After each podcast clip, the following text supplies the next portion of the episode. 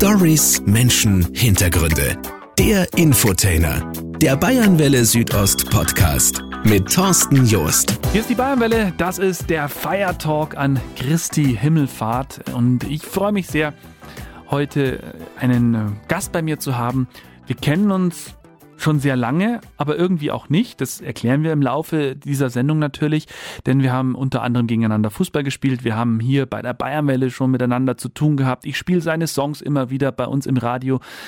Es ist einfach ein cooler Typ. Es ist ein Typ, der in Kirch an Schöring bekannt ist und weit darüber hinaus ganz Bayern, ganz Deutschland, die ganze Dachregion. Günther Wimmer, habe ich jetzt übertrieben? Vielleicht ein bisschen, aber das macht ja nichts.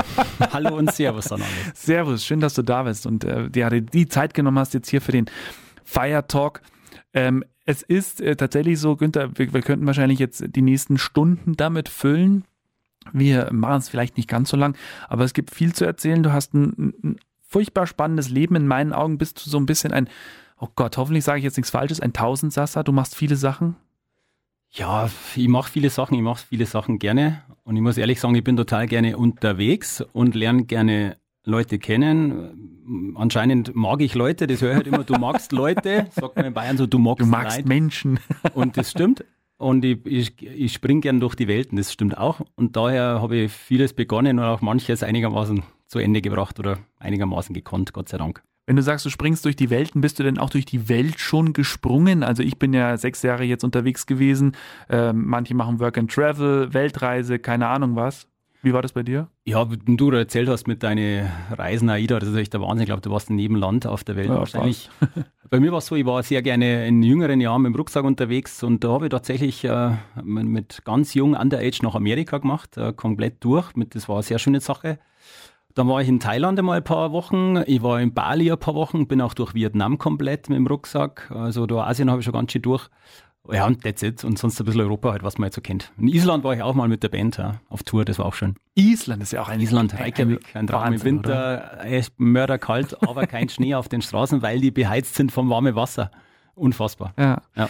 Thailand habe ich tatsächlich auch äh, schon mehrfach äh, wochenweise verbracht mit dem Rucksack und ich bin halt einfach, ich liebe das mit dem Rucksack. Also ich könnte mir jetzt nicht vorstellen, mich in so einen Hotelbunker habe ich auch schon gemacht und wird bestimmt auch mal wieder kommen, aber das ist für mich irgendwie kein Urlaub. Ja, nee, das ist halt, das Abenteuer fehlt halt total. Mhm. Also wenn man da unterwegs ist, lernt man halt viel mehr Leute kennen, man ist viel näher dran. Also das würde ich auch nie missen wollen. Ich bin noch zu Orten gekommen, du wahrscheinlich auch, wo man sonst nie hinkommt, wo du einfach wirklich mutig sein musst. Es ist auch manchmal gefährlich gewesen, muss man ehrlich sein. Ja. Aber es ging einigermaßen gut aus des Öfteren und daher, Gott sei Dank, bin ich immer heil raus aus den schwierigen Situationen. In San Francisco war ich noch in ein Auto eingestiegen, äh, unser Fahrer, der hat vergessen abzusperren und da saßen halt einfach ein paar Leute drin, die sonst auf der Straße leben und wir sitzen uns da rein, haben es nicht gecheckt. Das war ein Bus, die sind hinten gesessen, wir vorne losgefahren quasi und hinten haben sie auch versteckt. Also das war schon ah, brutal. kritisch. Und, und die haben die euch dann Nee, auch gar nichts. Wir sind stehen geblieben, Tür auf und die sind raus. Aha. Aber es war kurzzeitig echt, echt schräg. Ja, ich weiß nie, was sie wollen und das ja. war. Und vor allem, was die auch haben, ob die nicht eine Pistole oder irgendwas dabei ja, haben. Ja, eben. Und wir, was, ich mal, was ich mal weiß, was wirklich äh, war New Orleans. Wir sind immer zum Basketballspielen gefahren, äh, mein Kumpel und ich, mit dem ich damals mit dem Rucksack durch Amerika bin. Und in New Orleans war es so, da sind wir halt so lange mit der Straßenbahn gefahren, bis ein Basketballfeld kommt an der Straße. Das kommt immer irgendwann. Nur da war es richtig weit und waren wir außerhalb von, von, mhm. von, von der Bourbon Street quasi. Und dann haben wir schon Basketball gespielt, wir gegeneinander und dann sind ein paar gekommen, waren nur Schwarze. Vor allem waren es so 40, 50 Schwarze, sind uns rumgestanden, das haben wir gar nicht gemerkt, weil wir haben Vollgas Basketball gespielt. Ja. Und was nicht gefallen hat, wir haben brutal unfair gespielt. Das ist eigentlich körperlos. Aha, ja. Ja. Und wir haben das gespielt, wie man Fußball spielt. Also Vollgas. ja, und wenn man Anfang 20 ist und da waren wir voll im Saft, dann haben wir richtig unfair gespielt. Das hat denen voll gefallen. Wir waren, glaube ich, die ersten Weißen auf dem Court ever. Und irgendwann kommt ein Herr und sagt, er ist so der Bandenchef, wir müssen jetzt gehen, er kann jetzt nicht mehr für unsere Sicherheit garantieren. Ja, und ich sag, was, wie? So, schaut euch mal um stehen wirklich 100 Schwarzes rum und schauen uns immer so an, denken sie, was, was machen die denn da? Aha. Nur weil wir so naiv waren und so nur wegen dem Sport da waren, das haben die gemerkt. Wir wollten nicht wieder verarschen oder sonst was, sondern die, das haben die gemerkt, die Jungs sind einfach völlig blau hinter den Ohren und kommen Aha. von irgendwo äh, als, als Europa und die haben uns einfach fahren lassen wieder. Aber es war eine enge Kiste, glaube ich. Kennst du den Film Weiße Jungs bringen es nicht? Ja. Äh, das ist also, ja, yes. So kommt man gerade ja, so in den so ähnlich, aber das, das, das spielt da in Venice Beach, glaube ich. Ja. Bei uns war es in New Orleans und das ist eine ganz andere Nummer wo einfach wirklich nur 8% weiß sind Aha. und da ganz ein klarer Südstaatenstaat ist, Aha. Da ist natürlich das ein bisschen tricky. Also die wollten haben euch, nicht gewusst. Die wollten euch schon klar sagen. Ähm, jetzt musste einer gesagt, es war echt lustig mit euch und es war jetzt echt cool, aber jetzt müsst ihr gehen. Hm, okay. Ja. Wir haben uns sauber, sauber verzogen. Ja. Das glaube ich. Ähm, gefährliche Situation in Asien hast du auch äh, erlebt? Oh, gute Frage. Gute Frage. Wir waren doch, wenn man so zusammenzählt, einige Länder, ja. vielleicht drei, vier Monate insgesamt. Das kann ich jetzt gar nicht sagen. Ich weiß es nicht mehr, aber sicherlich. Äh, uns ist mal jetzt auf den Similan-Inseln, ist es in Thailand, mhm. das Geld ausgegangen. Das weiß ich noch. Die haben ja sonst nichts, gell? Nein, die haben nichts. Da gibt es nichts. Ich habe gedacht, es gibt überall einen Automaten zum Geldziehen quasi. Und da, da, haben wir vielleicht 20 Euro dabei gehabt oder 30, weil das ist lange in Asien weit. Und wir wollten eine Nacht bleiben, blieben aber dann fünf oder sechs und dann geht uns am zweiten Tag das Geld aus. Dann haben wir es rationiert. Und das weiß ich noch. Es geht, dass du in Thailand im Urlaub drei oder vier Kilo abnimmst innerhalb von drei Tagen, weil wir nur noch ein bisschen Reis und Wasser. Und das ist auf so einer Insel echt hart, wenn es so schön ist und am ja. Kaufst du dann ein Wasser zu zweit. aber was, das war so weit weg vom Festland. Ja. Und wir wollten unbedingt bleiben, aber es gab echt kein Geld zum Abhängen. Das war Wahnsinn. Du musst echt aufpassen. Also ich weiß es auch, wenn du auf bestimmte Inseln gehst, wie die Similan zum Beispiel, da steht dann äh, an dem Hafen, wo du losfährst, ein Schild, ähm, da besteht keine Möglichkeit, Geld abzuheben. Also ich weiß es noch, weil uns ist fast dasselbe passiert ja. und wir haben aber vorher noch Gott sei Dank was abgehoben. Und wir hatten diese Traveler-Checks damals ja, noch. Kennst du noch? Die Traveler-Checks weiß ich auch noch, aber durch das kann ich mich super an das erinnern. Ja. Und dann war so ein Kreuzfahrtschiff da, der hat natürlich damals auch gehalten, da habe ich um hab ich eine Cola gebettelt. Okay. Mhm. Flasche Cola, habe ich gefragt, ob ich das haben kann. Okay. Ja, klar. Ja. ja. mir ist passiert, ich war vor drei Jahren und, und ich äh, habe gesagt, ja, Kreditkarte und die hatte auch so, so eine Kiste, das war auch Libong, so eine Mini-Insel irgendwo, ja. da war nix. Ich glaube, drei Bungalow-Anlagen und das war Wahnsinn. Und die hat aber eine Kreditkarte, ich habe extra gefragt, Wi-Fi überall am Strand, also das ist ja brutal. Und dann gehe ich da mit meiner Kreditkarte hin und die hat aber nicht funktioniert, weil das Ding nicht funktioniert hat. Oh, bitte. Dann sage ich, ja, was mache ich denn jetzt? Ich muss morgen heimfliegen, ich muss nach Bangkok, bla bla bla. Und dann sagt sie, na ja, ähm, dann hebst du es ab und, und schickst es mir irgendwie, überweist es und die hat mir da voll vertraut. Und irgendwann kriege ich einen Anruf, da war ich wieder am Festland, ja, meine Kollegin, die kommt heute zu mir, die würde jetzt vorbeikommen, wo auch immer du gerade bist und würde das Bargeld mitnehmen. Und da haben wir das dann so gemacht. Also das war also easy peasy. Top, dass sowas geht, gell? Das, ja, das, das top. fand ich ganz toll. Ja, so ist es auf Reisen. Heute der Feiertalk mit Günther Wimmer. Wir haben gerade schon ein paar Ausflüge in die Welt gemacht, äh, Günther. Und jetzt fangen wir mal einfach da an. Du bist äh, Musiker, du bist äh, ehemaliger Fußballer, du bist in Keranschöring, du hast eine Eventagentur. Ist das alles noch aktuell? Es ist sehr aktuell, ja. Also momentan haben wir weniger zu tun. Wenig, ja. Aber es, ist, äh, es war bis März 20 sehr aktuell, ist jetzt auch wieder aktuell. Äh, die Aufträge wären ja immens, es wäre alles mhm. voll, wenn wir denn wieder dürfen. Ja. Also wir haben Berufsverbot aktuell, das ist halt so. Halten uns dann die Regeln, ist eh klar. Und warten, bis wir wieder dürfen. Und dann schauen wir mal, ob die Branche wieder aufstehen kann eine Eventagentur aufzubauen, also ich weiß nicht, das ist schon, glaube ich, eine Nummer. Das ist jetzt nicht so, dass du das aus dem Ärmel schüttelst, oder? Das, das war ähm, schon. Ich habe das ja nicht gelernt, sondern ich habe ja ah. mit den Springern damals sehr viel gespielt in jungen ja. Jahren und einen Plattenvertrag gehabt und war halt nur unterwegs und, und Deutschland-Tour mit Nina, mit Raymond und wer dann alles da dabei war und ich habe da total viel gelernt auf der Bühne. Und irgendwann hast du halt wirklich tausend Shows auf dem Buckel, wirklich tausend. Und dann hast du wenn man das mag, ein gutes Gefühl, wenn man wohin kommt, was läuft gut, was läuft schlecht, das sieht man dann schon. Man sieht schon an die Plakate bei der Einfahrt in die Stadt. Mhm. Egal, wo du hinkommst. Und da habe ich total viel gelernt und habe mir gedacht, so, das interessiert mich, ich bin gerne unter Leuten und ich würde das gerne mal zu Hause probieren und habe dann mit diesen Nächten der Musik angefangen äh, und habe dann einfach begonnen, in kleinen Dörfern und Städten in unserer Region äh, Nächte der Musik zu machen. Wo halt einfach in jeder Kneipe eine Band spielt, gibt es ja überall. Ja. Aber begonnen habe es eigentlich da in unserer Region ich, vor jetzt glaube ich 17 Jahren oder so. Mhm. Ganz einfach mal losgelegt, ja. gemacht, Firma gegründet, offiziell losgelegt und dann, ja, dann geht es da doch, wenn es einigermaßen gut ist, dann hast du mal einen Minijobber, dann hast du mal zwei, dann hast du mal fünf, es wird dann immer mehr. Und dann spielt sich das ein, dass du am Abend teilweise 30, 40, 80, 100, 150 Leute zahlst. Das ja. ist ganz normal und das ja. ist auch nicht schlimm, wenn man mit da, wenn man ein gutes Konzept hat ja. und man weiß, so und so viele Leute braucht man zum, zum sogenannten Break-Even, bis man da drüber ist. Ja. Ist das, ist das nicht so, dass man da richtig viel Geld verdienen kann, aber es ist was los und man kann sein eigenes Business machen, das man liebt. Und das war für mich auch keine Arbeit, sondern es ah. war, ich habe das total gern gemacht ja. und habe da meine dann sieben Leute, die es dann waren, zahlen können, Gott sei Dank. Und es war alles gut. Und das ist super gewesen. Also, und das würde ja dann wieder aufbauen, wenn es denn wieder geht. Momentan mit den Auflagen natürlich absolut unmöglich. Ja. Also was lebt natürlich von einem, von einem vollen Lokal und von dem, dass was los ist. Aber aus dem entstand dann auch die sogenannte Wirtshaus Rohrs, die ja in Traunstein ganz groß ist. Und mhm. jetzt haben wir GmbH gegründet und in Rosenheim war es ja schon ein paar Mal. Und jetzt werden wir nach Straubing, nach Regensburg, nach Landshut. Das wäre immer größer geworden, weil das einfach ein Thema ist für Bayern. Aber es ist nur, nur, mal, nur mal größer, das war für mich allein nicht mehr machbar. Und da sind wir jetzt, äh, bin ich Gesellschafter halt, wir haben das ja gegründet und so schauen wir, wie wir nach der, nach der Krise wieder weitermachen können, was dann, was noch geht und was nicht. Also ich glaube, die Leute, die, die dürstet es ja schon wieder danach. Also im wahrsten Sinne des Wortes zum einen und zum anderen, aber auch die brauchen das. Also ich glaube, es ist natürlich hart, gar keine Frage, es ist richtig hart, aber ich glaube, die Menschen brauchen das irgendwann wieder.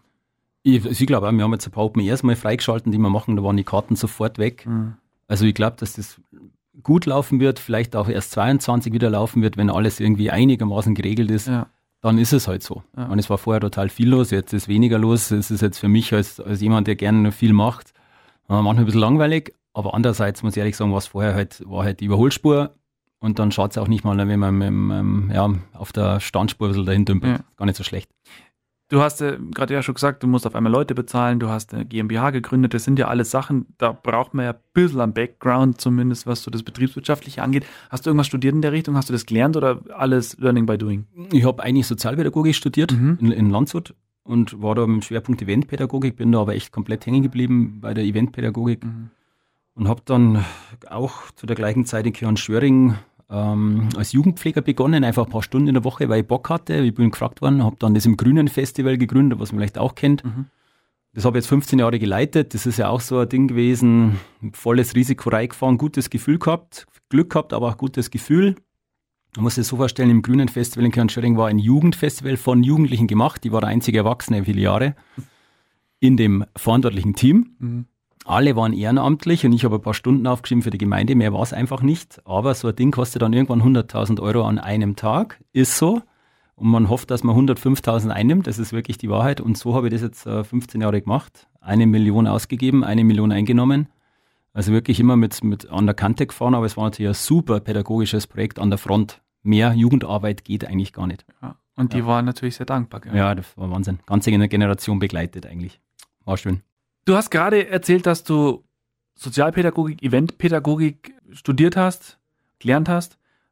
Warum hast du dich denn dafür entschieden? Also was war so der Grund dafür? Boah, Bist, weil du Menschen magst? Ist es ähm, Glaube ich gar nicht. Es, es, schien mir das Leichteste zu sein damals. Und äh, ich habe dann eben ja, FOS gemacht, hat Abi gemacht im sozialen Bereich. Ah ja, die, die, die Dreier waren das bei uns. Ja, genau, die, der Dreierzweig. und, und dann habe dann irgendwie gesagt, was mache ich denn in dem Segment? Und damals war die Band schon am Start, die Springer. Und ich dachte, ja, irgendwas, wo ich viel Zeit habe, mit der Band vielleicht da rumfahren kann. Wie alt warst du da? 18, 19? Nein, nee, nee, nee, nee. ich habe äh, die FOS gleich mit Anfang 20 gemacht, 20 äh, oder 21.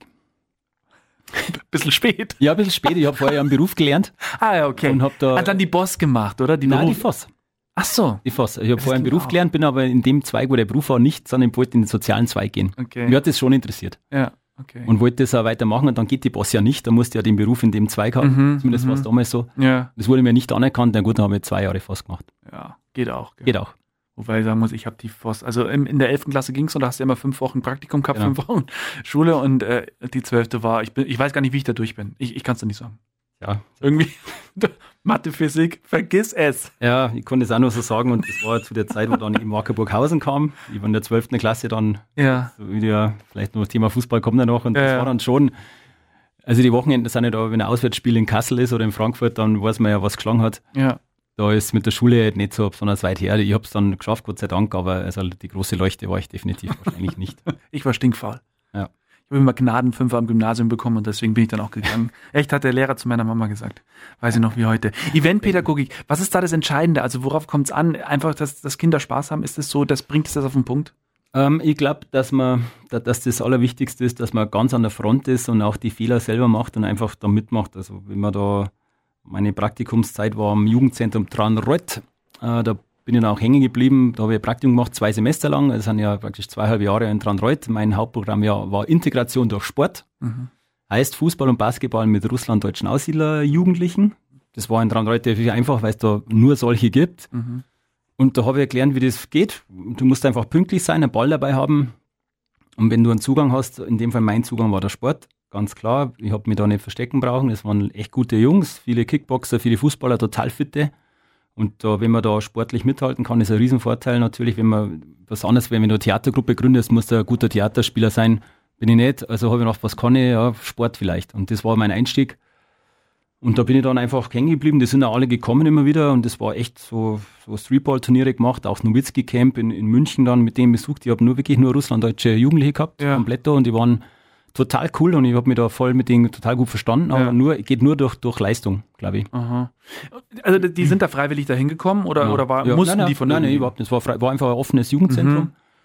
Und ich war immer da und es war klar, jeden Dienstag und also wenn ich hab ich da gearbeitet habe, war sowieso klar, wenn der, wenn der Günther da ist, äh, wird halt irgendwie ge, ge, gespielt, was auch immer. Aber meistens war es Basketball, weil da ein Streetballkorb daneben war. Aha.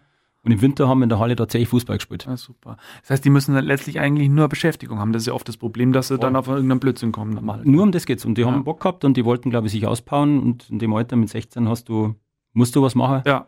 Und ich habe halt Fußball, Basketball, mir war es dann wurscht. Die haben mich schon mal angeschaut, mit dem Fußball, wo hast du denn gespielt und so. Das, das wissen die alles gar nicht, bis heute noch nicht.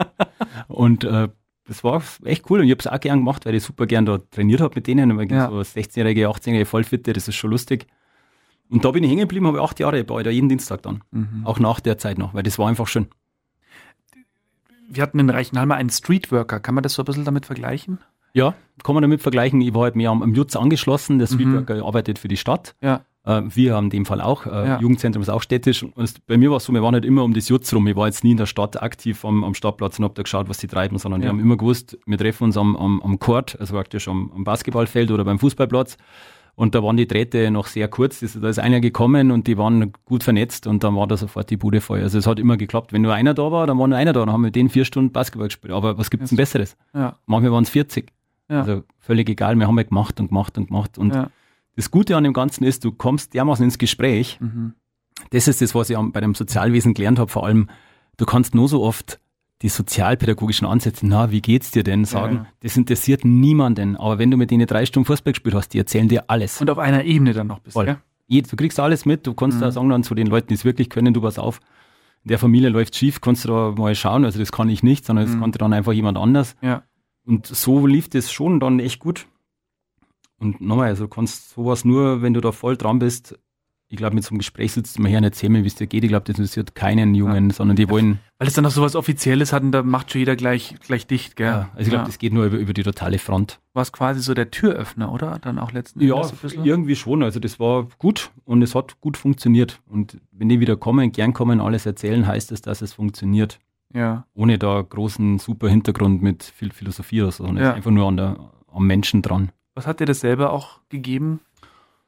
Ähm, was hat mir das selber gegeben? Ich habe gemerkt, dass, dass das mich äh, froh macht, so Mhm. Aktionen. Das Ja. macht mich froh. Das finde ich super. Ja. Das hat mir dann schon gereicht eigentlich und das war cool. Ja. Und das gleiche war mit dem Grünen Festival, das war einfach sau cool. Das war die Front, das war hart, es war laut, schmutzig, aber die Kids waren voll dabei. Es war super. Also es war harte, harte, total schöne Zeit. Auch nicht immer einfach, aber echt gut. Aber ich sag mal, man kann gar nicht so viel studieren oder lernen, wenn man das vergleicht mit dem, was man in der Praxis dann letzten Endes lernt. Absolut. gell? Also das ist genau das, wie du sagst. So, das würde ich genauso unterschreiben. Das macht nur die Praxis. Theorie ist Theorie. Mhm. Aber was bringt dir das, wenn du alle Theorien weißt, auch im pädagogischen Bereich, was bringt dir das? Mhm. Ich glaube, du musst, ich, es gibt viele Maurer, Schreiner, Zimmerer, Elektrotechniker, die wären super im Jugendzentrum zum Beispiel aufgehoben, weil die einfach mit Leuten gut können. Es gibt auch genauso viele, glaube ich, die in dem Bereich arbeiten und besser im Büro sind. Mhm. Ja, das ist, Ja. glaube ich, das ist, das kann man nicht so lernen. Da kann man ein bisschen Hintergrundwissen sicher arbeiten, ganz sicher, aber sonst geht es um, was bist du für ein Typ? Ja. Und das, das merkt jeder Mensch sofort. Das merken auch die Kids und andersrum auch. Wenn du das irgendwie nicht echt bist, dann klappt es nicht. Wäre das denn etwas, was du heute noch machen würdest, wenn es nicht so vieles andere gekommen wäre? Ähm, Oder kann man das so? das glaube ich nicht, weil ich glaube, dass, dass ich da echt tatsächlich raus, rausgewachsen bin. Ja. Also ich glaube, dass man da, wenn man da mal, ja, das liegt am Alter gar nicht so. Es gibt auch total gute Jugendzentrumsleiter, die sind fast 60. Gell? Das Mhm. passt genauso. Die sind da aber voll dran und das ist da egal. Bei mir so, ich habe dann gemerkt, ich kann jetzt nicht schon wieder über das Gleiche reden. Ich, ich bin nicht mehr so im Herzen dabei Mhm. und dann muss man, glaube ich, muss man es mit, mit Würde abschließen. Ja. Und das anderen jüngeren Leuten überlassen. Wir haben gerade schon so über, über das gesprochen, was du im Bereich Sozialpädagogik gemacht hast, Eventpädagogik. Äh, Fußball war auch schon gerade tatsächlich ein Thema. Dann lass uns auch gleich mal damit einsteigen. Äh, ich habe ja auch damals sogar beim ESV gespielt, beim TSV und ich weiß noch, wir hatten mal ein Derby. Wir hatten ja auch ähm, schwarz-gelbe Trikots in Reichenhalle. Und dann gingst du den schwarz-gelben raus nach Kiran-Schöring. Ich bin mir nicht mehr sicher. Ich habe gegen viele gespielt, die ich heute noch immer wieder erkenne. Manche erkennst du auch nicht mehr so gut. Dich würde ich sofort erkennen. Ich glaube, wir haben gegeneinander gespielt. Ich bin mir aber nicht mehr ganz sicher. Okay. Aber wie war denn das bei dir mit dem Fußball? Du, bist du im Keran Schöring äh, in der Jugend gewesen oder wie war Ähm, das? nein, überhaupt nicht. Ich komme ja aus Petting Mhm. und habe dann mit, lief dann einigermaßen und dann habe ich mit zwölf gewechselt tatsächlich. Mein Dad war da sehr freundlich und hat mich nach Gendorf gefahren, zum SV Gendorf. Ach, die waren ja auch so groß, gell? Die waren damals in Mhm. der Jugend führend und als Auswahlspieler hatte man da, habe ich ein Angebot gekriegt, tatsächlich als Zwölfjähriger, kann man sich nicht vorstellen. Also nicht finanziell, sondern die haben gesagt, hast du Bock bei uns zu spielen? Ich habe gesagt, gerne, weil das halt meine Kumpels schon waren von der Auswahl her. Okay, Ah, ja. das habe ich dann gemacht. Und da war ich zwei Jahre oder drei in der, in der, in der Jugend, also in, in der D- und B-Jugend oder D, äh, C- und B-Jugend. Aber als ich dann in der B-Jugend 1,90 Meter groß war und ungefähr 40 Kilo hatte, gefühlt, ja, da war ich dann einfach, da habe ich nicht mehr gewusst, wo die Knie sind. Da war dann wirklich, äh, da war es dann vorbei und dann hat Kian Schöring gesagt, komm zurück. Dann habe ich aber gemerkt, wie groß der Sprung schon war, weil das war ja drei, vier, fünf Klassen tiefer wieder. Aha. Und dann hab- bin ich halt einfach älter geworden, stärker und dann war der Unterschied dann doch groß, weil die Schule, die Fußballschule in dem Alter vergleichbar ist vielleicht jetzt mit, mit so einem Internat. Das Aha. war halt damals einfach die höchste Klasse. Ja. Punktspiel gegen Bayern, gegen 60, Ja. gegen Ingolstadt. Punktspiele, ganz normal. Ja, höchste, höchste Liga. Markus Bappel war mein Gegenspieler bei Bayern München zum Beispiel. Also wenn man das mal einfach vergleicht, war in, aber da waren wir 14 Ja. oder 13. Und also mit Wiesinger war mein, Ko- war ein Kollege Mhm. mit mir gespielt. Das waren nicht alles so Leute, die dann Profis wurden. Also nicht alle, aber ein paar. Und auch von uns Gendorfern haben es zwei, drei geschafft. Bei mir ging es ja nicht ganz nach oben, aber doch noch relativ weit. Ja. Der Wiesinger ich, ist der einzige von uns, der es dann ganz nach oben geschafft hat. Mhm. Von uns sieben da in der, in der, Mhm. der E-Jugend, D-Jugend, da waren es dann doch elf. Und das habe ich gemacht, da habe ich viel gelernt und dann ging ich mit 15 zurück auf Georg Schöring. Da war ich dann zwei Jahre in der Jugend und mit äh, 17 ging es dann schon die erste, tatsächlich. Nur ganz kurz, du, du bist dann relativ groß geworden, schlank gewesen und Mhm. das hat dann alles nicht mehr so Ja, zusammenpasst, man oder in was? der, ja, in der Pubertät ist man halt dann so, da kriegt Da man schaust ja aus, ist ja Wahnsinn, die gell? Knie kriegt man nicht mehr. Bei mir war es so, ich war einfach sehr groß, aber ich habe dann halt, vorher war ich, war ich echt äh, kein schlechter und dann war ich so ein halbes Jahr gehabt, da hat mein Körper das nicht mehr ganz checkt, wo war ich Und dann wohin ist die. Leistung auch runter. Die Leistung ist voll abgefallen, glaube ich. Ja, das Ja. war dann einfach so und, und aber dann für die Gern Schöringer in dem Fall, die waren ja deutlich tiefer gespielt, Ja. die halt die höchste Klasse, war es dann wieder relativ gut. Aber dann habe ich anscheinend körperlich aufgeholt, glaube ich, und dann ging es relativ schnell dann in die erste Mannschaft schon als A-Jugendspieler, die damals Bezirkliga waren. Mhm. Kiran Schöring war das, Mhm. gell? Gern Schöringer. So, und dann äh, hieß es bei uns ja damals nur, der hat bei Wacker Burghausen gespielt. Ja. Kam dann da relativ schnell auch der, der Sprung, Äh, noch- weil du bekannt warst oder? Das Angebot kam ja im ersten Jahr schon und dann im zweiten Jahr kam ja auch 60 München tatsächlich mit dem Aha. Angebot ums Eck und, und Unterhaching wird alles irgendwie. Ja. Ich war aber total verwurzelt mit den Kern Schöringer, super befreundet. Ich bin halt eher so der Typ, ja, der hat weniger und Musik gab es auch schon. Ich war jetzt nicht so auf Fußball fokussiert, wie ich Aha. sollte. Äh, aber dann habe ich dann mit äh, 21 oder so ging es dann wirklich zu Burghausen, die waren damals vierte Liga. Mhm. Dann im ersten Jahr sind wir sofort Meister geworden, Wahnsinn. Bayernligameister und rauf in die dritte. Und dann ging es da eben zwei Jahre in, in der Liga weiter. Das war Was war das damals? Regionalliga, äh? Regionalliga. Das Mhm. war schon richtig Fußball, glaube ich. Sogar. Ja, ja, Auch Bayernliga war schon richtig Fußball. Für mich war der Sprung groß, waren sieben Klassen. Mhm. Aber ich habe der Kurt Niedermeyer, hieß der Trainer, Mhm. äh, ehemaliger Nationalspieler, auch bei Bayern gespielt und Ja. Stuttgart. Und der hat mich spielen lassen. Mir hat das selber voll überrascht. Und es ging dann eigentlich echt gut. Ich habe da echt Tore geschossen und war da gesetzt. Also war auf, kann man ein Angebot für 60 tatsächlich nochmal. Und der Werner Lorand, zweite Liga waren die. Zweite. Und ich habe es nicht gemacht, weil wir haben gedacht, das war noch ein halbes Jahr, das war im Winter, spielen wir die Saison fertig. Und dann habe ich mir ähm, dermaßen also richtig schwer verletzt. Und so läuft es im Fußball. Dann habe ich keinen Ja. Bock mehr gehabt. Dann habe ich wirklich gesagt, so, jetzt mag ich nicht mehr. Ich mag Ja. jetzt einfach Musik machen, mein Leben leben. Und weil du kriegst vom Wochenende nichts mehr mit. Du bist in Mhm. dem Alter, das war für mich einfach wichtig, war unter Leuten sein und das ist dann einfach, das, das geht nicht. Das Ja. geht auch nicht beim Heimspiel. Da noch besser, aber wenn ein Auswärtsspiel in Frankfurt ist oder in Kassel ist, das waren sie die weitesten, oder in Würzburg. Auswärtsspiel heißt, du fährst am Vorabend weg, am Freitagabend oder halt in der Früh um fünf am Samstag und kommst um, um vier Uhr früh wieder heim am Sonntag. Mhm. Da ist halt nichts mehr mit Leben. Da geht es nur um, um Kicken. Ja. Und, aber wenn ich mich nicht verletzt hätte, glaube ich, hätte ich es mal zumindest probiert. Vielleicht wäre es ja noch weitergegangen. Ich weiß es nicht. Kreuzband oder was war's? Äh, Kreuzband kam dann auch dazu, ja, aber das war ein Muskelbündelriss im Oberschenkel und ein Innenbandriss und die ausgekugelte Schulter, alles zur gleichen Zeit. Und habe gedacht, also bis ich da wieder fit werde, und das Niveau war schon hoch. Ja. Und da war hinter mir waren ja auch drei Stürmer, die eigentlich, wo ich gedacht habe, also mich wundert es eh, dass ich da gespielt habe, ehrlich gesagt. Ja.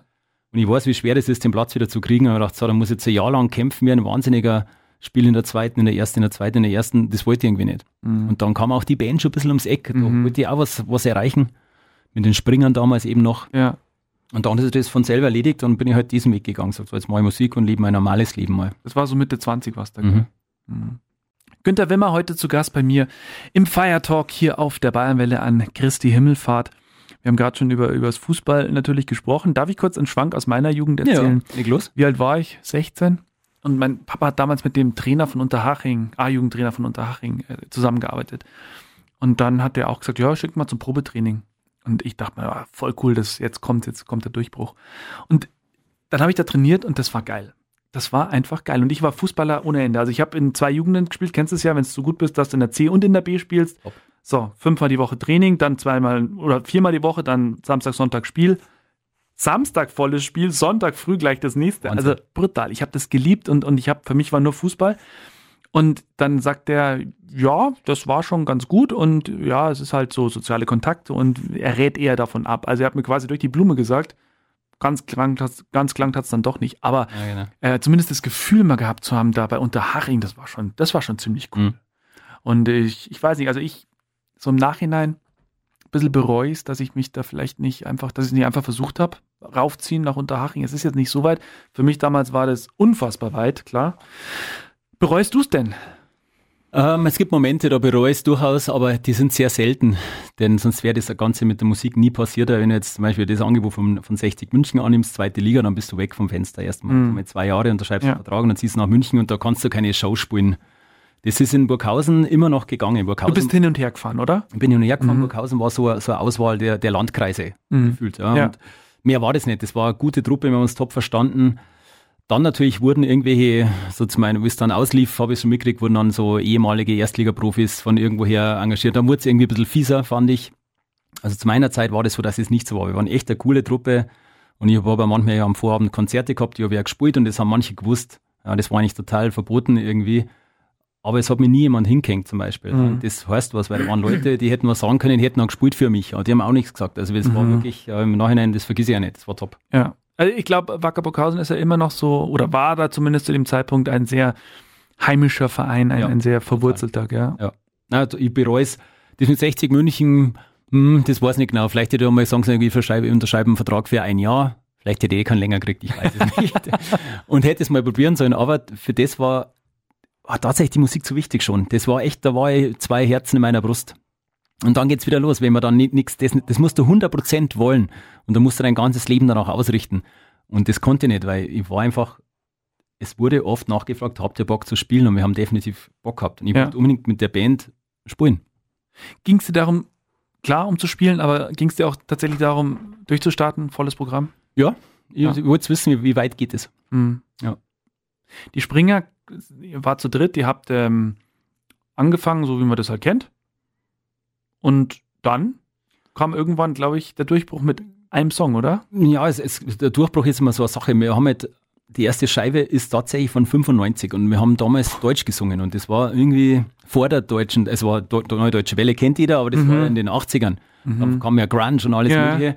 Und wir haben damals Deutsch gesungen und das war total außerirdisch. Ja, da gab es die Ärzte und die Hosen, die gab es auch schon, Ja. aber dann gab es sonst gar nichts. Ja. Und manchmal waren die Sportfreunde Stiller noch irgendwie so dabei, die haben wir getroffen, die waren auch so völlig out of space, genau wie wir, gesagt haben, hey, ihr habt kein Keyboard, das klingt alles so eigenartig und deutsch, das kann man noch nicht singen, das reimt ja nichts. Aber mir, mir, uns ist nicht- nichts anderes eingefallen, ja, Ah. und haben das halt so gemacht. Und das war dann schon, es wurde echt schon groß. Also wir haben dann so im Schnitt 100 Mal gespielt im Jahr. Das ist jeden dritten Tag und wir waren ja wirklich in, in ganz Deutschland. Ich war da in jeder Klitsche und das war einfach schon geil, das Leben. Es war jetzt nicht so, dass man da sagt, da waren tausende von Leuten, aber wir waren für Stadtfeste oft gebucht, so kleine Clubs. Das war, ich war halt überall. Mhm. Und das war spannend. Ja. Und Durchbruch, es gab ja dann Plattenverträge, drei. Ja, ja. Und die kamen auch und die Singles liefen okay. Und that's it. Ja, der große Hit kam an sich ja nie, aber ein paar, ein paar kleine Hits kamen. Also es war okay. Es war spannend, wirklich spannend. 95, das war ja noch weit bevor, ich erinnere mich, dass wir damals beim Radio hieß es auf einmal, ja, also da, da kamen ganz viele, die, die dann, was waren das, Rosenstolz und so, Ja, ne, so, ja, die, genau. so die erste oder die nächste Welle dann eigentlich, da hieß es dann, ihr müsst mehr deutsche Songs im Radio spielen und ich weiß nicht, es gab zwar keine Auflagen, aber wir haben dann auch angefangen und heute sage ich, bin ich froh, dass wir die deutschen Künstler haben. Ja. Das ist so schön, das im, im Radio zu hören. Absolut. Das war damals noch nicht so. Da war es brutal schwer, so ein Lied irgendwie unterzukriegen. Ja. Ja, für uns war es auch schwer, da Jobs zu kriegen, weil ich gesagt ich singe ja Deutsch, okay, dann nehmen wir halt mal was. es war, wir haben dann ab und zu auf Tour, dann haben wir mal Juli getroffen. Mhm. Mit, wir haben damals eine perfekte Welle, aber das war zwei, drei Jahre bevor das rauskam. Mhm. Wir, haben, wir, waren halt dann auf Tour irgendwo, da haben die halt in Magdeburg gespielt und wir auch. Und da waren dann so junge Bands am Start, die waren noch deutlich jünger. Ja, und da haben wir gedacht, hey, was, jetzt ein bisschen was passiert ja immerhin. Aber da waren wir schon alte Hasen, die haben uns dann vor uns gestanden, haben uns angeschaut, wow, und die waren das schon so lange. Es ist total irre. Ich treffe jetzt noch mit der, mit der guten A-Band, die kennen jetzt vielleicht mehr Leute noch ja. mittlerweile. Ähm, da, wir haben eine Big Band auch, wenn wir manchmal Bierzeit spielen, spielen drei Bläser mit. Und letztes Mal reden wir so im Tourbus ja, und unser, äh, sind studierte Leute, gute Leute. Und unser Saxophonist hat gesagt, haben wir so, ging es um, welches war dein erstes Konzert? Ja. Was war dein erstes Konzert? Weißt du das noch? Ja, JBO in der Bad Reichenhall. Ja. Okay, im Sternenzelt. Im Sternenzelt damals noch, ja. Und ich habe also überlegt, und ich glaube, ich komme zu bei Spider Murphy ging raus oder Bruce Springsteen, da bin ich mir nicht ganz sicher. Und der hat gesagt, ja, Springer war mein erstes Konzert. ja, klar. Hat gesagt, ehrlich, gesagt, ja, ja, eigentlich fast alle, die er kennt, waren erst mal bei uns irgendwo. Klar, wo denn sonst? Mit 14 bist du ja, ja klar. aus Übersee, so, haben wir immer gespielt und sage ich, das ist ja total abgefahren. Ja. Und ja, und so ist es. Und du warst ein Held quasi auch für ihn. Das oder? weiß ich nicht genau, ob es ihm gefallen hat, weil die haben dann ganz was anderes gemacht wie wir. Aber äh, das, um das geht es gar nicht, sondern ich finde es halt lustig, dass das merkt man erst später, dass, dass das dann doch irgendwie für, für viele Leute zumindest eine Marke war. Absolut. Also, wir haben alle gesagt, boah, die Springer, jetzt, jetzt geht's voll ab und so, dann auf die ja. anderen Radiosendern und so. Also, ich sag mal, alles richtig gemacht. Trotz alledem ähm, war irgendwann, oder fangen wir erstmal vorne an. Die Springer haben sich wann gegründet? Ähm, 95 oder, ja, oder davor schon? Platte, ja, gegründet, glaube ich, 92 das erste Mal zum Proben getroffen, da war ich wirklich underage und so Schülerband. Schülerband, ja. Klassisch. Jung angefangen und, ja. und, und, dann einfach weitergemacht und lief aber gut. Ja. Und irgendwann habt ihr dann gesagt, jetzt, das bringt's nicht mehr. Mm, ja, es wurde dann irgendwann so, dass wir gemerkt haben, wir waren einfach durch. Wir haben alles ja. gespielt, alles versucht. Es war dann irgendwie durch. Es lief immer noch okay, aber das waren es zu wenig. Ja. Und dann haben wir schon gemerkt, dass jeder Jobs macht. Ich habe die Agentur gegründet, mhm. der, der, Kollege ist ein super Techniker geworden und war halt, hat da gemischt, ja keine Zeit mehr und so. Und dann haben wir aus reiner Verzweiflung die guten Abend eben deswegen mhm. gegründet ja, weil die Springer waren irgendwie durch und dann haben uns auch andere junge Bands, die da haben wir gemerkt, wir sind einfach dann, die, die Band war nicht mehr so frisch, mhm. ja, wie sie sein hätte sollen. Ja. Und wir haben nur noch die schönen Sachen gespielt, auf die wir Lust hatten und nimmer die, wir waren nicht mehr heiß, haben gesagt, jetzt fahren wir nach Hamburg und da bleiben wir fünf Tage und spielen dreimal. Da waren wir dann einfach, da waren wir schon zu oft. Und es mhm. war dann also, ja, wer weiß, was das auch irgendwie, haben wir doch schon gemacht. Ja. Günther Wimmer heute zu Gast bei mir im Fire Talk. Die Springer, ein, eine Band, die vielen noch bekannt ist, vor allem natürlich auch hier in der Region. Und das war damals, als du die Entscheidung getroffen hast, okay, jetzt mache ich Musik und, und Fußball dann doch nicht. Da habt ihr das dann aber auch volle Möhre professionell auf die Beine gestellt. Mit Turbus Management, ja. allem drum und ja, dran. volle, volle Kanne. Also wir haben da wirklich all in. Wir, mhm. haben, wir haben alles riskiert und haben ja. gesagt, okay, wir machen es jetzt, wir unterschreiben den Plattenvertrag. Ja nehmen die Platte auf und kommen eine Managerin dazu, Turbos haben wir bekommen. Aber das brauchst du auch. Das ja. brauchst du auch. Und da haben wir dann einfach, also es war, wir haben nie im Bus geschlafen, es gab schon Hotels, wir waren schon in der Liga, wo man Hotels kriegt, Gott sei Dank. Und haben dann alles abge, alle Inseln, Nordsee, Ostsee, alle Städte und haben da einfach gespielt, waren mit, ja, mit großen Bands auf Tour, waren auf Festivals, wie man es halt so kennt. Ja. Und hatten da wirklich die Chance mit unserem eigenen Stuff, den wir da selber geschrieben haben, einfach da zu schauen, ob man die Leute begeistert. Ähm, und so war das. Und das war ein, ein, ein lustiges, hartes, wildes Leben.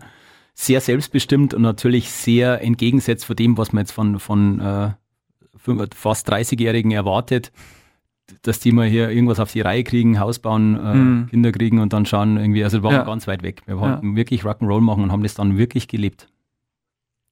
Und warum ist es dann nicht äh, jetzt so, dass du, keine Ahnung, mit dem Rolls-Royce vorfährst das ist äh, in der Musikbranche. Jetzt nicht vom, vom Monetären her, sondern also. einfach vom, von, ja, vielleicht auch vom Monetären her, aber ich meine tatsächlich auch vom, äh, einfach, dass du sagst, pff, ich brauche jetzt mal ein Jahr lang nichts machen, ähm, weil die buchen uns schon wieder. Warum sind die Springer nicht immer noch? Also, oh. Habt ihr dann einfach gemerkt, pff, jetzt wollen wir nicht mehr, jetzt brauchen wir es nicht mehr? Ja, das war damals einfach, wir waren irgendwie durch. Ja, und jeder war das der bisschen, Grund, ja? Ja, ein bisschen, mhm. jeder hat was anderes gesucht, das merkt man dann schleichend. Wir mhm. haben uns immer, getroffen zum Proben. Es war so, mh, hm, ja, komm, und jeder hat auch beruflich eigene Wege äh, eingeschlagen. Also ich kann es nur von mir sagen. Ich habe ja. dann die Agentur gegründet, auch um, um einen ordentlichen, normalen Job zu haben. Mhm.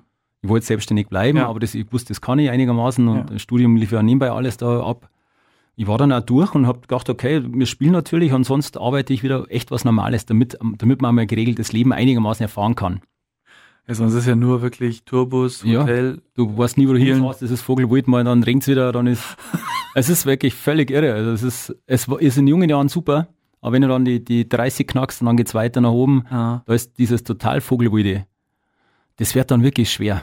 Gell, das muss man ganz klar sagen. Da muss man dann schon echt überlegen, will man das noch machen? Da muss schon wirklich so laufen, dass du sagst, die verdienen so gut, ja. dass, dass das passt so. Ja. Glaubst du, die Rolling Stones ähm, machen das, weil sie es müssen oder weil sie immer noch einfach voll Bock haben? Äh, Die dürfen es machen, weil sie so viel Geld verdient haben. Hm. Sonst wären die auch Taxifahrer geworden oder irgendwas anderes. Ganz einfach. Wenn du die Kohle nicht, nicht reinscheffelst, bringt dir der ganze, das ganze, die ganze Coolness nichts, bei dem kannst du nichts kaufen. Ja. Ja. das muss schon laufen. Das ist trotz allem ist es ein Beruf. Ja. Es Ein ist ein Business. Job. Ja, genau. Das ist ein Job. Dann kommen ja noch Pressetermine dazu. Ja, dann. Radiopromos. Radiopromos. Oder was er heute alles macht. Das ist ja brutal. Wer, aber jetzt sagen wir mal, die Springer im Jahr 2021, ähm, werdet ihr so diese YouTube, Social Media, äh, würdet ihr da voll Vollgas geben? Bist du da heute voll drauf oder eher nicht? Ich bin voll drauf und mit der, eben mit der guten Abend, Ja. die ja wahrscheinlich auch noch kommt, da, das, das, äh, da bin ich voll drauf. Äh, weil eben neue Platte, ich mache jetzt nicht TikTok mit oder sowas, da bin ich Hm. einfach, habe jetzt noch keine Lust, aber ich mache halt Insta und ich mache Facebook und ja. wir machen jetzt was weiß ich noch was und YouTube und, und die Videos sind ja raus und da bin ich, habe ich mich wieder reingekniet, aber das mache ich eigentlich auch ganz gern sogar. Mhm. Ja. Nix, nie privat so richtig, sondern immer, also ich, ich merke, ich mache ganz wenig privat Ja. in den Foren, eigentlich gar nichts. Das ist auch okay. Das Ja. ist völlig okay. Also, ich meine, viele verkaufen ihre Seelen da drin, die sind jetzt Influencer, aber das, glaube ich, soll jeder so machen, wie er möchte. Ja. Ähm, Spotify ist ja auch so eine Entwicklung. Ähm, du hast ein Abo, du kannst alle Musik der Welt hören. Ähm, ist das ein Vorteil, ist es ein Nachteil? Das ist die Zeit. Ja, also Mhm. ich weiß nicht, wie damals eben bei den Springern, die vor allem die CDs, äh, die wurden ja, wir haben ja halb von dem äh, CD-Verkauf gele gelebt, ganz lange. Wenn du 100 CDs verkaufst zu 10 Euro oder 10 Mark und dann 15 Euro, das ist richtige Einnahmequelle. Ja. Und auf einmal wurde ja gebrannt. Also dann kam das, das CD Ja. Vorher kamen 20 Leute an den Stand und haben 18 Scheiben gekauft und dann kommen 18 Leute an den Stand und kaufen zwei. Oh. Weil die gehen ja das Klicken her und sagen, wer kauft Ja, legen wir zusammen und dann brennst du es mir. Mhm. Und da haben wir gemerkt, oh ja, ja, ja, ja. Und das war dann schon mal bitter. Und jetzt ging es hin bis zum Stream. Wie gesagt, alles, was wir da machen, alle Künstler, die Platten aufnehmen, das ist nur visitenkartenmäßig. Du kannst da mit Musik kein Geld mehr verdienen, außer live. Mhm. Also alles, also ich habe neulich den Pharrell Williams mit Happy, das werde ich nie vergessen, der hat eine Million Streams oder Klicks, das weiß ich nicht mehr gehabt und hat 4000 Dollar dafür gekriegt. Für eine Million. Und das kostet ein Produzent am Tag. Und die waren, glaube ich, vier Monate im Studio. Das hat er dann veröffentlicht, weil er gesagt hat, so schaut es nämlich aus, Leute. Er ist wirklich ein Global Player. Oh. Und hat in kürzester Zeit eine Million Klicks gehabt. Das bringt ihm aber 4000 Dollar. Da kann er den einen von den 30 Leuten, die um ihn rum waren, einen Tag zahlen. Und das muss man sich vorstellen, wie das bei, bei den Kleinen läuft. Da ist das wirklich nur, ja, da kannst vielleicht mal tanken gehen im Ja. Jahr. Aber mehr ist es wirklich nicht. Ja. Und der Rest läuft nur über live zusammen. Und es ist Ausbeutung der Musik, aber so ist das Spiel momentan. Es ist total schade. Du kaufst auch keine, man, wir haben jetzt eine Vinylplatte gemacht aus Liebhaberei. Mhm. Die lief okay, weil halt einfach Leute gesagt haben, geile Idee und die Jungs äh, lassen sich nicht hängen und so. Ja. Aber sonst ist das alles online, wird gestreamt und gestreamt. Das ist einfach die Zeit. Das hat sich geändert. Trotzdem glaube ich, also ich war auf vielen Konzerten, Manu Chao, Eric Clapton, also echt, und Manu Chao, dieses, dieses Spirit, dieses, diese Dynamik, die da herrscht. Ich glaube, diese Live-Konzerte, das wird weiterhin funktionieren. Glaube ich auch. Weil nur da kriegst du die, die echte Emotion rüber. Ja. Und da arbeiten Menschen dann auch für dich Ja. quasi. Und das wird jetzt auch nach der Corona-Pandemie, hoffe ich, dass viele Leute das wieder mehr zu schätzen wissen, was da die Leute auf der Bühne und auch die drumherum, Ja. die man jetzt ein bisschen vergisst, Ja. was die da so machen, dass die das einfach, dass die was organisieren, dass der Lichtmann, weil es so cool ausschaut, im, im Sternenzelt ausgeschaut hat oder in irgendwelchen Hallen, dass da Leute gibt, die haben das richtig gelernt, wie das Licht ausschauen muss. Dass der Ton so gut klingt. Dafür war jemand wirklich fünf Jahre im Studium Ja. Und so weiter und so weiter. Und Ja. die Technik, die da steht, die kommen um 5 Uhr früh und fahren am nächsten Tag 5 Uhr früh, Ja. ja. damit es so klingt. Und das gehört alles zusammen. Es geht hin bis zum Plak Plakatierer. Ja. Und ich hoffe, dass da die Aufmerksamkeit oder auch die Wertschätzung wieder steigt. Und sagt, ich gehe jetzt dahin, ich habe das letzten fünf Jahre nicht gemacht, aber jetzt gehe ich dahin, weil ich das jetzt wieder weiß, wie wichtig das für meine Seele ist, Futter für meine Seele. Und wenn du gerne auf ein, auf ein Konzert gehst, du bist, bist das beruflich mit der Musik verbunden.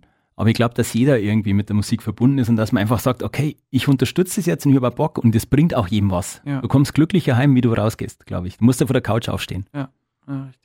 Die Springer war ein Kapitel, SV Wacker Burghausen war ein Kapitel, die 60 München wäre fast ein Kapitel geworden. Günter Wimmer ist eine spannende Persönlichkeit aus. Wo wohnst du eigentlich? Das habe ich gar nicht In. Petting jetzt. In Petting, oder? Mhm. Wieder? Ja, wieder, ich bin daher. Echter Bettinger.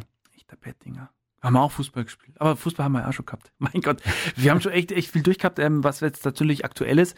Ähm, wir warten alle, alle darauf, dass wir uns impfen lassen. Lässt du dich impfen? Ja, übermorgen. Vor, drei, vor einer Woche. Sag mal also, Wenn es ausgeschaut wird, also quasi, äh, ja, wie auch immer. äh, das, ist, das ist dann so, glaube ich, auch der Punkt. Ähm, da geht's wieder nach vorn. Also das mit dem Impfen, das, das ist halt, der Weg. Das ist halt ja, einfach so. Fertig. Ja, genau. Also wir wünschen uns alle wieder, dass es bald möglichst alles funktioniert. Die Guten Abend ist so aktuell das, wo alles drinsteckt. Herzblut, Leidenschaft.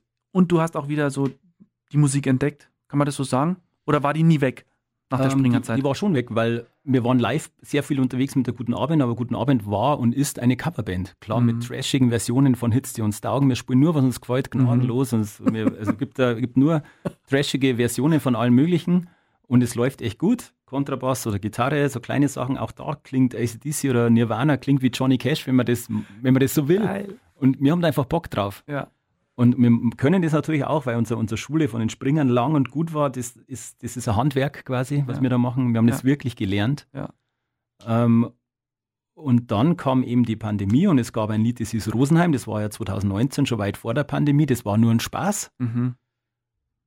Rosenheim, bring Rosenheim, dann wird es nicht nur beim Bussi bleiben. Ja, das war der Satz. Und natürlich ist der in Rosenheim entstanden zum Spaß auf einem Auftritt am Starkbefest, kein Witz. Wir spielen am Starkbefest, wo ich mich heute noch wundere, dass wir da gebucht werden, aber die Leute mögen das. und dann haben wir da geschaut, die Internhalle, 2000 Leute, bumm voll. Und wir haben von den Bedienungen beim Aufbauen 45 Bedienungen, bauen da auf und decken ein, wir machen Soundcheck. Ah. Wir spielen so Rosenheim, bringen euch eure Rosenheimer schon mal Rosenheim, hahaha. also wirklich so aus dem Gag so aus dem Gag. Und dann gehen die her und sagen, ja, pass auf, jetzt machen wir, immer wenn ihr Pause macht, dann stellen ja alle. Ja, dann gehen alle aufs Klo und stellen alle, dann singt er das Lied kurz an und dann wissen wir jetzt das Pause, da müssen wir uns wieder, äh, wieder mhm. nie, nie reinstellen und so. Das war unser, unser, unser Codewort quasi. Und wir, ja, super. das haben wir gemacht, haben wir das ja achtmal gespielt an dem Tag, halt vielleicht eine Minute oder so. Und dann ist die Show aus und wir gehen von der Bühne runter und da stehen ein paar Leute und sagen, du, ich bin bei Spotify oder und such den Song, da die Stadthymne, sagt der eine. Dann die nächste sagt, ja, das mit den Blumen, dieses Fleurop-Lied. Und wir haben gesagt, was? Und dann, dann habe ich gemerkt, ja, und dann haben wir gesagt, das nehmen wir jetzt wenigstens mal auf, diese Idee. Aha. Dann haben wir, der Guido hat sein Studio, hat das aufgenommen ja. und ich habe dann einen Text geschrieben. Der Rest ist tatsächlich, das, dass ich das mal sagen kann, der Rest ist Geschichte. Das gibt's ja nicht. Das gibt's ja nicht. Warst du immer so der Textschreiber? Ja. Ja, Texte sind von mir. Musik ist nicht so dein, dein Ding, ja, oder? aber das sind die anderen, äh, haben da mehr Lust drauf. Wir haben da so eine, so eine Verteilung irgendwie kreiert. Und die ist auch die bei der guten Abend so geblieben. Die funktioniert mhm. super und so war es bei den Springer schon. Die mhm. Aufteilung ist die gleiche. Ja. Und dann kam dieses Rosenheim-Lied und das wurde dann echt ein Hit. Ja, und, und, es ist echt unfassbar. Das war unser erstes eigenes Lied. Ja. Und, mit, und der Text ist ja, und dann hat auch der Chef vom Fleurop hat irgendwann mal angerufen und gesagt, ich glaube, dass der die Stadt Rosenheim gar nicht kennt, die sitzen in Berlin. Und gesagt, ja, ich wollte Ihnen noch sagen wollte, das ist echt, krieg so viel Scheiße auf den Tisch. Aber das ist echt eine gute Idee. und und, und so war's. Und das sind auch wahre Geschichten. Und dann haben wir gesagt, jetzt wenn schon Pandemie ist und es ist Pause, dann machen wir doch endlich mal, erfüllen wir uns unseren Traum und machen wir eine Platte. Eigene. Mit irgendwelchen Geschichten, die, wir, die uns einfallen. Ja. Und dann ist mal, habe ich in mich gegangen, im Radlfahren und geschmissen, wo der Hund ja, dann ja, beim genau. Date damals in, mir ins Wadel bissen hat, dem Bierzeit war mit dem Radl, das habe ich alles einfach aufgeschrieben und hab, das haben wir dann vertont. Und jetzt haben wir da die Platten mit den ganzen Liedern über die Alm, da gibt es kein Sünd, äh, Anarchie auf der Alm heißt es und da, der eine schmust mit dem, der andere mit dem, das ist einfach so vertont und es soll ja lustig sein. Wir wollten ja auch nichts über Inzidenz oder Masken oder irgendwas, ganz ja. im Gegenteil, wir wollten nett und lustig blödeln, aber halt auf Bayerisch, weil das halt, ich kann Englisch nicht so gut oder dann klingt es komisch, wenn ich Hochdeutsch singe, klingt es wie die Springer. Mhm. Also singe ich Bayerisch, mir bleibt gar nichts anderes über. Mhm. Und dann haben wir das gemacht und fünf Videos gemacht, alle sind super, sogar Hip-Hop ist drauf das ist totale, das ist nur Spaß gewesen. Da stehen wir so da und, und das Model, das da gebucht war, im Auto drin, in so die hat gesagt, ich müsst, die, die war 19, ihr müsst das anders machen. Das sieht doch bei den Hip-Hop anders aus. Die hat das, glaube ich, während des Drehs gar nicht verstanden, dass wir gar keine Hip-Hopper sind, sondern einfach, das ist nur Spaß. Und das war, es, es ist, war wirklich cool und wir haben da auch gute Freunde wieder kennengelernt, die gesagt haben, Kameraleute und so, die haben gesagt, ich hab Bock, das mit euch zu machen. Mhm. Morgen zum Beispiel sind wir bei Stoffel Well, also das ist so einer von den Wellküren für den BR. Mhm. Freut mich auch total. Der macht so eine Fernsehsendung und hat, besucht uns. Super. Und sind alles so Kleinigkeiten, ja. die kommen mit eigenen Liedern. Ja. trotzdem bleiben wir weiterhin natürlich die Partyband für diverse Sachen, weil wir mit, mit äh, jetzt neun eigenen Liedern, von denen wir fünf richtig gut können, kannst keinen Abend bestreiten. Mhm. Klar werden wir immer Rosenheim spielen jetzt, ist ja, ja klar. Ja. ja, witzig. Naja, aber das ist ja das Schöne an, an, an Bands, die, ihr könnt ja äh, was ausprobieren vor 2000 Leuten, eine bessere Umfrage kannst du eigentlich nicht machen, gell? Wenn du dich traust. Ja, das ist das Nächste. bist, bist du damit schon mal auf die Fresse gefallen? Ja, ich glaube, dass wenn man dann lustig, lustig ist und auf Tour ist, vergisst man manchmal das. Wenn man zehnten Abend, einen zehnten, äh, zehnten Abend Show spielt, wird mhm. man immer Tourwahnsinniger. Ja. Und dann meint man, man kann alles. Und dann covert man was oder andersrum, man spielt einen Song zum ersten Mal, den man am Nachmittag beim Soundcheck berührt hat, es geht voll in die Hose. Mhm. Also man muss schon professionell genug sein, ja. dass man dann jeden Abend so abliefert, was die Leute hören wollen. Wir haben einmal unsere Lampe bei der Arbeit, wir haben unsere Lampe als, als, als Logo und als Lightshow nicht aufgebaut auf irgendeiner Alm, weil es uns zu weit oben war quasi. Wir haben dann mit so einem Skidu raufgekommen worden. Mhm. Das erste ist, was der Wirt sagt, wo sind die Lampen? Mhm. Also das sind alles so Sachen, wo, ach, na klar, die müssen wir mitnehmen. Mhm. Ja, das sind alles so Sachen, die lernst du dann, du musst immer alles abgeben, was du hast. Wenn du jetzt sagst, also das Konzept ist ähm, Cover-Songs, eine Lampe ist mit dabei, Überlegt ihr euch das strategisch oder ist das oft auch einfach, äh, schau, ich habe noch eure Lampen von keine Ahnung wem, die nehmen wir jetzt mit? Oder macht ihr euch wirklich auch Gedanken, dass das letzten Endes stimmig ist? Das ist eine sehr gute Frage, finde ich. Ähm, wir machen uns da sehr viele Gedanken, dass es stimmig ist, weil wir eben lang genug dabei sind, um zu ja. wissen, dass es rund sein muss, damit es richtig funktioniert. Und du kannst nur eine Marke so machen. Das ist schon, wir sind so, gell, das ist, es ist chaotisch, aber halt auch ein paar Sachen müssen so trashig sein und wir wollten ja alles so minimal wie es geht. Ja. Zwei Leute, weniger geht einfach nicht in der Band, außer ein allein. Zwei Leute, Schlagzeug spielen wir auch noch selber, das haben wir aufgeteilt an unseren Beinen. Jeder spielt gleichzeitig halt das Ding. Und dann muss das Licht auch minimalst sein. Mhm. Und das ist eben so eine alte Wohnzimmerlampe. Weniger geht nicht. Ja. Die steht bei uns über den Köpfen und haben wenigstens ein Licht. Ja. Das war der Plan. Huh. Spannend. Ja, witzig. Ah, ich finde es ja brutal, wie ihr also wie ihr aus, aus äh, dadurch, dass ihr schon so viel Erfahrung habt und natürlich auch ein bisschen verrückt im Kopf seid, positiv, dann entsteht sowas. Super. Ja. Der Feiertag. Heute mit Günther Wimmer aus Petting, hat eine Eventagentur, äh, die Springer, guten Abend, ehemaliger Fußballer. Stand heute, du bist Mitte 40? Ja. Was äh, sind so die Träume, die du dir noch erfüllen möchtest? Was steht an? Oh, also momentan ist, ist, es klingt jetzt total abdroschen, aber das Gesundbleiben ist jetzt momentan ganz oben dabei und dass die, dass man niemand ansteckt und dass die eigene Truppe gesund bleibt, das ist das Allerwichtigste. Bisher sind wir gut durchgekommen, haben uns aber sehr gut an alles gehalten, muss ich ja. ehrlich sein. Finde ich auch froh, wir sind uns da total einig bei uns intern. Mhm. Ich akzeptiere alles, was irgendwie niemand anderen gefährdet. Das ist mit jedem wieder Freiheit im Kopf, andere Meinung ist immer okay. Ähm, und das ist jetzt erstmal das Erste. Da das alles gut durchstehen und dann vielleicht ein bisschen achtsamer sein, auch beruflich nicht ganz so viel pacen, wieder nach vorne gehen und einfach ein bisschen, vielleicht ist es nicht mehr ganz so, es muss nicht alles gleichzeitig passieren, das muss ich mir ganz vorne hinschreiben. Es müssen nicht fünf Auftritte gleichzeitig stattfinden und äh, so viele Leute gleichzeitig irgendwo sein, die für ein, wenn man einen Überblick dann fast ja. verliert, da muss ich, das wird sich von selber regulieren jetzt nachher natürlich. Und sonst sind die Träume, dass ich mir hoffe, dass wirklich die Menschen wieder Lust haben, wohin zu gehen und das mhm. mit vollem Genuss machen und nicht, weil sie jetzt irgendwie müssen oder so, sondern einfach wieder zu sehen, was jetzt gefehlt hat. Und das ist halt die Branche, in der ich unterwegs bin. Und da hoffe ich, dass hier die Aufmerksamkeit steigt, dass man auch sagt, das kostet jetzt einen Euro mehr. Und das ist auch in Ordnung, weil die Auflagen ja viel größer sind wie vorher. Das darf man nie vergessen. Jetzt sind die Auflagen größer und das muss irgendwie bezahlt werden. Und es ist eh schon schwer genug. Und daher würde ich hoffen, dass man da das Ruck durch, durch unser dass wir wieder zusammenkommen, weil Spaltung ja. ist ja da und ich hoffe, dass ja. wir einen Druck wieder haben, dass wir da zusammenfinden ja. alle und sagen, okay, das Schiff, äh, das werden wir jetzt gemeinsam am Sinken hindern. Das wäre schön. Hast du eine Homebase mit deiner Agentur? Also habt ihr so ein, so ein Büro oder? Wir sind seit äh, fünf Jahren, vier Jahren schon mhm. äh, Homeoffice-Arbeiter. Also wir haben eben mit den mit allen, die da bei mir ihr gearbeitet seid Vorreiter haben. quasi, gell? Ja, das war, aber was wir brauchen das tatsächlich nicht. Also ich habe natürlich Büros gehabt, war immer in Waging. Mhm weil für Waging machen wir die ganze Kulturarbeit mhm. eigentlich, Zirkuszeltfestival und Open-Air-Kino und was da alles ist. Aber wir haben, ich habe gemerkt, ich, wir brauchen das gar nicht. Wir haben mhm. das von zu Hause dann gemacht, alle. Mhm. Weil ja bei mir, bei mir niemand fest war, sondern halt alle halt Teilzeitangestellte waren. Ja. Und daher waren wir immer schon Homeoffice-Leute und okay. bin jetzt auch im Homeoffice. Bei mir ist für mich ist nichts anderes. Es ist ja. nur alles, die Verschiebungen sind ein bisschen mehr. Aber das ist so, ich habe das bei mir gemerkt, wenn ich jetzt Homeoffice mache, ähm, mein, mein, mein, kleiner Sohn, der kommt dann immer rein und so, ich brauche irgendwie einen Raum, wo ich komplett auch abschließen kann. Hast du sowas? Ja, ich habe ein Gartenhaus, ein großes, da sitze ich dann drin. Perfekt, das ist ja super. Da sitze ich drin. Das ist ja perfekt. Wir wünschen uns ja alle, dass das jetzt alles äh, recht schnell geht. Ich stelle mir das immer so vor, du kennst doch diese, diese Pferderennen, wo die schon mit den Hufen scharren, dann geht die Klappe auf und dann rennen alle los. Das wird passieren? Wird es passieren? Ich glaube schon. Meinst du nicht? Was glaubst du, wird die Menschen daran hindern? Ich meine, es werden die Menschen werden geimpft. Ähm, es wird, alle werden ein bisschen entspannter, hoffentlich, auch deswegen. Wahrscheinlich, glaube ich auch. Ich glaube, dass viele hingehen werden, viele das nutzen werden. Ich hoffe, das verpufft dann nicht wieder so schnell. Mhm. Dass es dann äh, 2022, 2023 wieder alles weg ist und Ja. ja. jetzt wieder im alten Trott und es Ja. wird wieder angehäuft, was geht und so. Ja.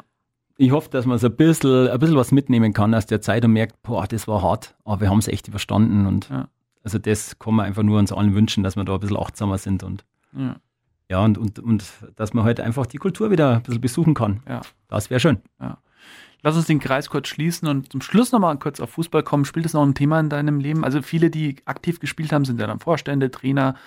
Ähm, du hast natürlich nie die Zeit gehabt, sowas zu machen, Ja. aber kommt das nochmal oder ist es eher Ähm? Ich weiß nicht, ob es noch kommt. Momentan hat es noch keinen Platz bei mir. Mhm. Ähm, es ist ja so, Samstag ist für uns ganz normaler Spieltag oder Freitag mit der Band immer oder auch bei Events sind wir immer unterwegs, da habe ich echt keine Zeit zum Fußball schauen. Das glaubt man nicht, aber ich kann Nachmittag sind wir schon am Spielort oder am Eventort. Und da verliert man einfach ein bisschen auch den Kontakt. Wenn man da mal weg ist, ist, ist halt so. Ja.